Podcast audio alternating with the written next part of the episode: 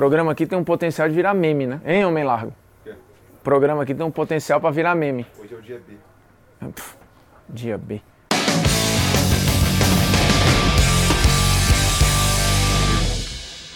Fala moçada, beleza? Polêmicas vazias na área, convidando você a se inscrever no canal do Eizão, que já bateu 5 milhões de inscritos. Estamos caminhando agora no desafio de virarmos 6 milhões de inscritos. Para isso, precisamos da sua inscrição e depois da sua notificação. Para que diabo serve a notificação? Toda vez que tiver conteúdo novo, em qualquer área aqui do nosso canal, você vai automaticamente ser notificado. Pinga uma live ali marota, a gente vai te avisar. Tem conteúdo novo do Polêmicas Vazias, a gente vai te avisar. Tem VS Rank novo, a gente vai te avisar. E por aí vai. E aí no meio do caminho, você pode sugerir temas, comentar o nosso conteúdo, mas espera a porra do vídeo chegar até o fim para dar o like, dar o dislike com convicção, porque senão você vai dizer que gosta e que não gosta sem saber se gosta sem saber que não gosta, beleza? Esse é o primeiro Polêmicas Vazias Ná, né? Porque normalmente a gente analisa o quê? Pra trás. Agora a gente vai analisar uma perspectiva, ou seja, a gente vai projetar o que é Mário Balotelli no futebol brasileiro, mais especificamente no Flamengo, mas convenhamos, poderia ser em qualquer outro clube e mudar muito pouco a análise. É verdade que estando num time competitivo, a chance desse cara dar resultados, obviamente, é uma chance muito maior. Porém, a gente vai pegar historicamente alguns jogadores desse tamanho que vieram para o Brasil, ou jogadores com uma rodagem europeia grande que vieram para o Brasil e entender como é que esses caras funcionaram e se o Balotelli tem perfil para funcionar no Brasil, mesmo com todas as atrações que o futebol brasileiro e que este país tropical maravilhoso tem a oferecer. Porque vamos lá, Balotelli caminhando aí para os 29 anos, ou seja, não é um veterano, um cara que ainda está em ótima forma física e que tem 1,91m. Quantos atacantes no Brasil têm este porte físico? Eu diria que hoje nenhum. Com 1,91m e com 29 anos, nós não temos ninguém no mercado nacional. Ainda mais um cara que é um atacante móvel, porque com todo este corpanzil deste tamanho, o Balotelli consegue ser um cara móvel, tanto que ao longo da carreira ele jogou ao lado de outros centroavantes, fazendo um papel muitas vezes de um segundo homem. Se você olhar no Transfer Market, que mostra o mapa de onde o cara atuou a carreira inteira dele, obviamente você vai ter o Balotelli enfiado dentro da área como um centroavante de ofício na esmagadora maioria dos jogos. Porém, o Balotelli já jogou aberto tanto do lado direito quanto do lado esquerdo. O Balotelli, quando surgiu para o futebol, surgiu como um dos grandes atacantes da sua geração. E em 2010, o melhor jogador na Europa com menos de 21 anos foi exatamente o Mário Balotelli. Portanto, a gente está falando de um cara aqui que surgiu com muito recurso e com muita força física, uma perna direita extremamente potente, um cara que não foi revelado na base da Inter, mas foi comprado ainda pela Inter de Milão com 16 anos e aí deixado na base para se desenvolver e aí sim ser usado no profissional. O Balotelli, antes de jogar na Inter, jogou no glorioso Lumezani e estreou no profissional com 15 anos, ou seja, o Balotelli foi um cara muito precoce, porque tinha um grande talento. O Flamengo não está trazendo para o Brasil um jogador qualquer, não está trazendo para o futebol brasileiro um atacante que olha para cá como um fim de carreira ou um cara que não funcionou, que não deu certo, um cara que tem um corpo enorme, que é grandalhão e que não tem nenhum talento. Não é verdade. O Balotelli já foi apontado como um dos melhores da sua geração. E quando chegou na Inter de Milão, o começo dele no profissional foi muito bom. Jogando com o Mancini, os resultados do Balotelli sempre vinham com gols importantes e com uma boa quantidade de média, inclusive. Só que a chegada do José Mourinho mudou essa configuração, porque a relação do Mourinho com o Balotelli não era muito boa. E aí, na temporada do título da Champions, inclusive, a situação do Balotelli se agrava. Ele já vinha perdendo espaço com o Mourinho, o Mourinho acusava o Balotelli de não ter gana para treinar como outros jogadores mais velhos, como, por exemplo, o Luiz Figo. E o Balotelli, com aquele jeito dele intempestivo e muito temperamental, esse cara foi batendo de frente com um técnico que também é temperamental e que cansou de bater de frente com outros jogadores em outros clubes. Assim, o Mourinho normalmente escolhe alguns jogadores ali e tem os seus que procós com alguns jogadores, seja no Real Madrid, seja no Chelsea, seja na Inter de Milão, enfim. Onde o Mourinho passou, em algum momento teve treta. E na Inter de Milão a treta foi com o Balotelli que tinha uma concorrência forte, por exemplo, do Ibra. Só que, lembremos, o Ibra foi embora antes do título da Liga dos Campeões. Mas o Balotelli não conseguiu virar titular nem depois da saída do Ibra muito por essa relação difícil com o José Mourinho. Mas até ali, a, o Balotelli era muito querido pelo torcedor que cobrava que ele fosse titular, porque ele entregava gols, gols importantes, gol em clássico, gol em classificação na Copa Itália. Inclusive, uma das melhores médias de gols do Balotelli na carreira é na Copa Itália, uma competição que ele gostava muito de jogar e que funcionava. Então ele tinha o apreço do torcedor, mas não tinha muito do Mourinho. E aí naquela reta final de Champions, ele é flagrado por um programa italiano com a camisa do Milan e, se, e aí as pessoas confundiram que ele era torcedor do Milan. Ninguém entendeu se aquilo era para provocar ou se de fato ele gostava do Milan. E ali há uma mudança de curso ele se queima com a torcida da Inter de Milão. Aí na temporada seguinte, 10-11, ele vai para o Manchester City, comandado pelo Mancini. E aí ele volta a funcionar. O início no Manchester City também é um início muito bom, também com gols importantes. O Balotelli, se você olhar a média da carreira do Balotelli é de 0.4. É uma média absurda? Não é, mas é uma média que se você for olhar e vários atacantes que você gosta no futebol brasileiro tem uma média parecida com essa ou até pior. Só que o Balotelli teve essa média num nível muito mais alto, jogando na Inglaterra, jogando na Itália, depois jogando na França e eu chego já para falar do futebol francês. Mas é fato que ele de novo no City ele começa bem, ele vai dando respostas, ele vai fazendo gols importantes. Mas de novo alguns momentos chave acabam fazendo com que a imagem do Balotelli mude completamente. Em uma edição de Liga dos Campeões, o Balotelli acaba expulso no jogo contra o Dinamo de Kiev. E aí o City é eliminado naquele jogo de forma precoce, o que acaba voltando os holofotes para cima do Balotelli. E dali por diante, a relação de novo com o torcedor fica um pouco desgastada. Você vai olhar pré-temporada que ele tenta fazer gol tirando onda de calcanhar. Então, até o Mantini, que é um cara que gosta e que gostava dele, vai ficando de saco cheio. Aí ele vai pro Milan. De novo, começa bem no Milan. Vai fazendo gols de novo importantes, jogando com o Alegre, voltando o Milan para a Liga dos Campeões, inclusive sendo responsável direto por esta classificação para a Liga dos Campeões. Só que aí vem de novo proposta do Liverpool, aí ele vai jogar no Liverpool. Aí a passagem é péssima no Liverpool, ele volta emprestado para o Milan, a passagem também é muito ruim. E aí era um momento em que todo mundo esperava, essa saída do City era para o crescimento ter sido um absurdo, né? Porque teoricamente era um Balotelli mais maduro, um Balotelli pronto para explodir depois da Euro 2012, que foi a grande exibição dele com a camisa da Itália e a última grande participação da Itália em um torneio de alto nível, né? A Itália foi até a final daquela Euro, acabou tomando um sacode enorme da Espanha, porém o Balotelli foi um dos melhores, se não o melhor jogador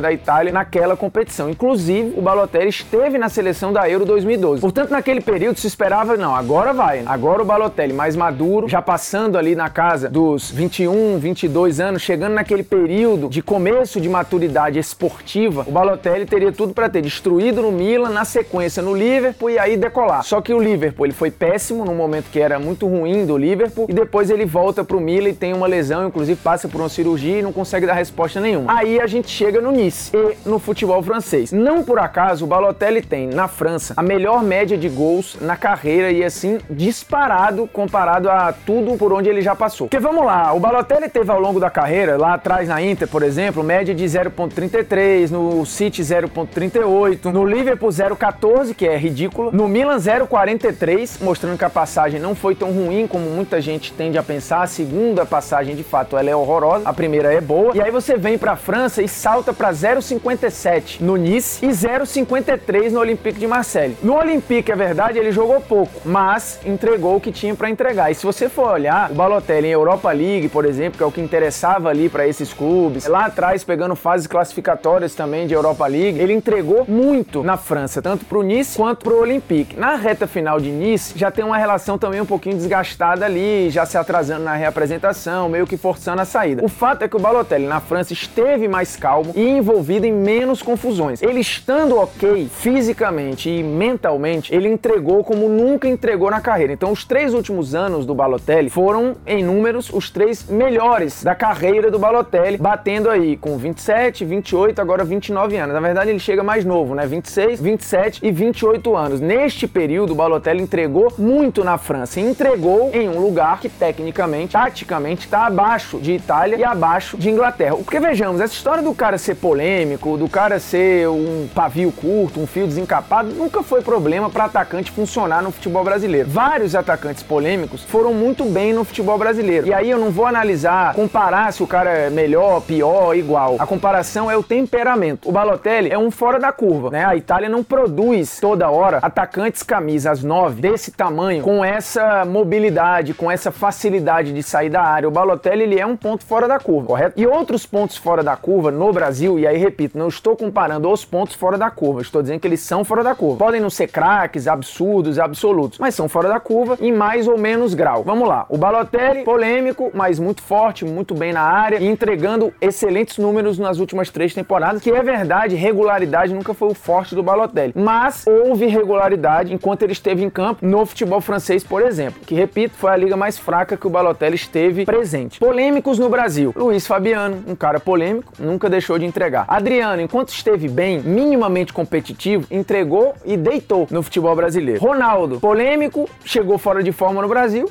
e entregou o que tinha para entregar. E aí você vai pegar Ricardo Oliveira, não é polêmico, mas quando voltou para o futebol brasileiro em 2015, já veterano, teve as melhores médias no futebol brasileiro ali batendo 0,63, 0,64, por aí vai. Fred, não é polêmico, mas era um cara que em algum momento foi de difícil trato. E quando ele volta da França, ele volta tendo problemas na França, problema de quase depressão, coisa que ele inclusive já falou em entrevistas ao Benjamin Bach, por exemplo, e em outros programas. Quando ele volta pro futebol brasileiro, o Fred tem um salto de média que ele nunca teve na carreira. A verdade, quando ele saiu lá atrás em 2005, ele teve uma média de 0,90, mas era um garoto ainda em um outro contexto. Quando ele volta, um jogador mais pronto e mais rodado, ele deita no futebol brasileiro. Então, o histórico desses caras que voltam, e aí caras desse nível, também não é um qualquer, é de um salto quando eles chegam aqui. Pelo menos num primeiro momento. O próprio Ronaldinho Gaúcho, aí óbvio, é um muito, muito, muito fora da curva. Ele já estava aqui em viés de descida, né, como diria o outro. Mas mesmo assim, ele vai bem no Flamengo e faz uma temporada de 2011, por exemplo,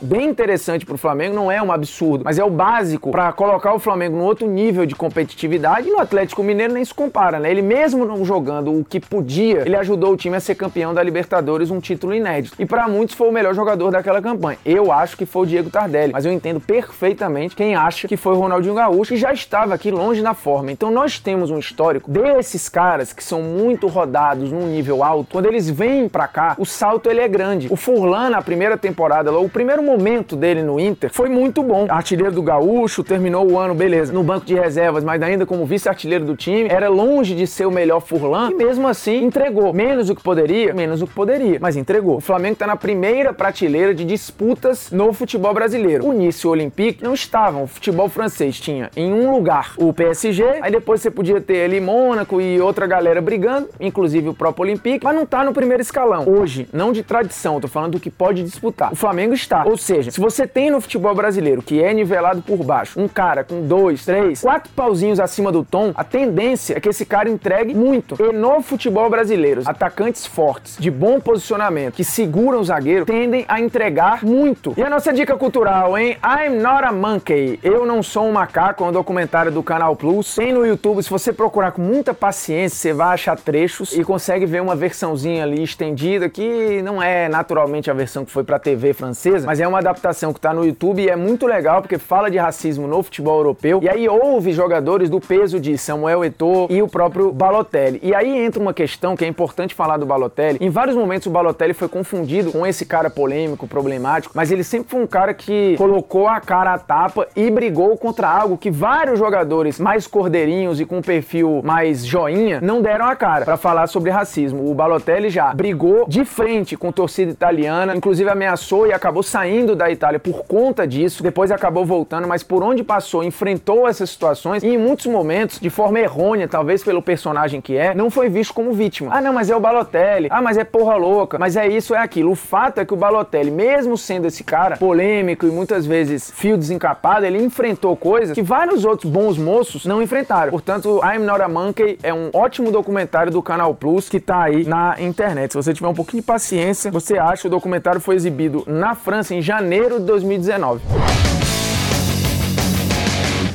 E o Opiniões, hein? O Opiniões tem gente falando, ih, o Balotelli é um mau negócio. Desculpa, ele pode não ser um bom reforço, você pode achar que vai dar problema, que vai dar merda, mas falar que é mau negócio é impossível, porque o cara vem de graça. Se tem um bom negócio, é o Balotelli. O cara tá dando sopa no mercado e aí a gente precisa trazer pro nosso mundo aqui, porque lá em junho, dia 26 de junho, a gente falou, olha, fica de olho, porque o Balotelli tá dando sopa no mercado aí, a gente tava falando sobre jogadores que seriam bons para compor o ataque do Flamengo. Aí a época a discussão era Jô ou Pedro do Fluminense. A gente falou, cara, leva mal não, não tô falando de sacanagem. Balotelli tá aí dando sopa, a galera ria. Ih, tá maluco, ó doido. Aí tá aí agora. Agora todo mundo quer. Então tá lá, no dia 26 de junho, no de placa, e depois voltamos a falar disso no dia 1 de julho, sobre Balotelli no Flamengo, a galera tirou onda. Tá aí, ó Chupa quem tirou onda. E por falar em opinião, a gente vai dar moral aqui pra galera do aplicativo Fanático. Se você não baixou o nosso aplicativo interativo que tem tabela, classificação, estatística, quiz e muita interatividade, você vai lá na sua lojinha virtual, na Apple Store, na Play Store e baixa o aplicativo do Fanáticos. E aí tem um boneco que deixou uma opinião lá e eu vou trazendo aos poucos para o Polêmicas Vazias nessa interação com o nosso aplicativo Fanáticos. Agora vai ter uma mágica que o celular tava na minha mão, sumiu, vai voltar agora. Tum! Apareceu de volta. Edição é tudo. Dom Pradon, acho que não precisava do Balotelli. Já temos bons atacantes e o ambiente interno aparentemente está bom. Balotelli é um jogador problemático, arrumou problema em todo o clube que passou. Acho que não seria bom um cara assim no elenco. Olha, em 2009 tinham alguns jogadores problemáticos no elenco. O Flamengo foi campeão brasileiro, assim, o Corinthians de 98 e 99 tinham vários jogadores problemáticos. O time foi campeão brasileiro duas vezes. Todo time, ou quase todos os times campeões, tem um jogador um pouquinho mais tenso ali. E o torcedor do Flamengo não queria tanto um cara que tivesse o perfil que representasse a nação, naquele discurso maluco. Então, o Balotelli é mais ou menos isso. O engraçado é que o cara fala, não temos, nós não precisamos o Dom para Dom, como se ele fosse torcedor do Flamengo, né? Mas o perfil, bonequinho do cara tem um foto do Corinthians, pô. Ah, não precisa no futebol brasileiro? Então seja justo. Eu acho que precisa, ia ser divertidíssimo, diga-se passagem. Agora o celular vai lá, tá aqui, não tá mais. Polêmica aleatória, hein? Treinador de paletó ou treinador de agasalho? Eu sou mais treinador de agasalho. Porque me lembra meu professor de educação física, eu acho que é uma coisa raiz. Tô brincando, não tem nada a ver com raiz. É que eu acho que, primeiro, o cara tá ali, um calor, filha da puta, muitas vezes, o cara é obrigado a estar tá de paletó. O agasalho, você pode tirar o agasalho, pô. O paletó, mesmo que você tire o paletó, aí fica uma gola polinho com a marca do clube. Primeiro que é a marca do clube, o paletó não tem a marca do clube. Você tá ali como um treinador de fato, professorzinho de educação física, tênis, que é, que é o que é pra estar tá na beira de um gramado. Quando tá chovendo, então, com aquele, fica aquele sapato bico fino todo na lama, uma merda, aquilo cheio de grama, caralho. Eu gosto do estilo Jorge Jesus, gosto do estilo Filipão, eu gosto do estilo do Klopp, que usa. Oh, pode ter boné, não tem problema nenhum, mas eu, eu gosto que remeta a esse professor de educação física. O cara de paletó cria um distanciamento. Eu entendo os campeonatos terem lá o paletózinho, acho do caralho a Champions ter isso, mas eu prefiro o treinador de agasalho, de casaco ou de blusa de time, no máximo para identificar que aquele cara faz parte daquilo ali, beleza? Pra deixar claro é isso. Acabou Polêmicas Vazias, agradecendo a audiência no YouTube e no Spotify, porque agora somos também podcast. Então se você não sabia, nós estamos lá no Spotify. Então você entra na nossa playlist, se inscreve lá, os programas todos estão subindo lindamente para o podcast no Esporte Interativo, beleza? Então é isso, obrigado, se inscreva, compartilhe, curta, volte sempre, um abraço, é isso aí.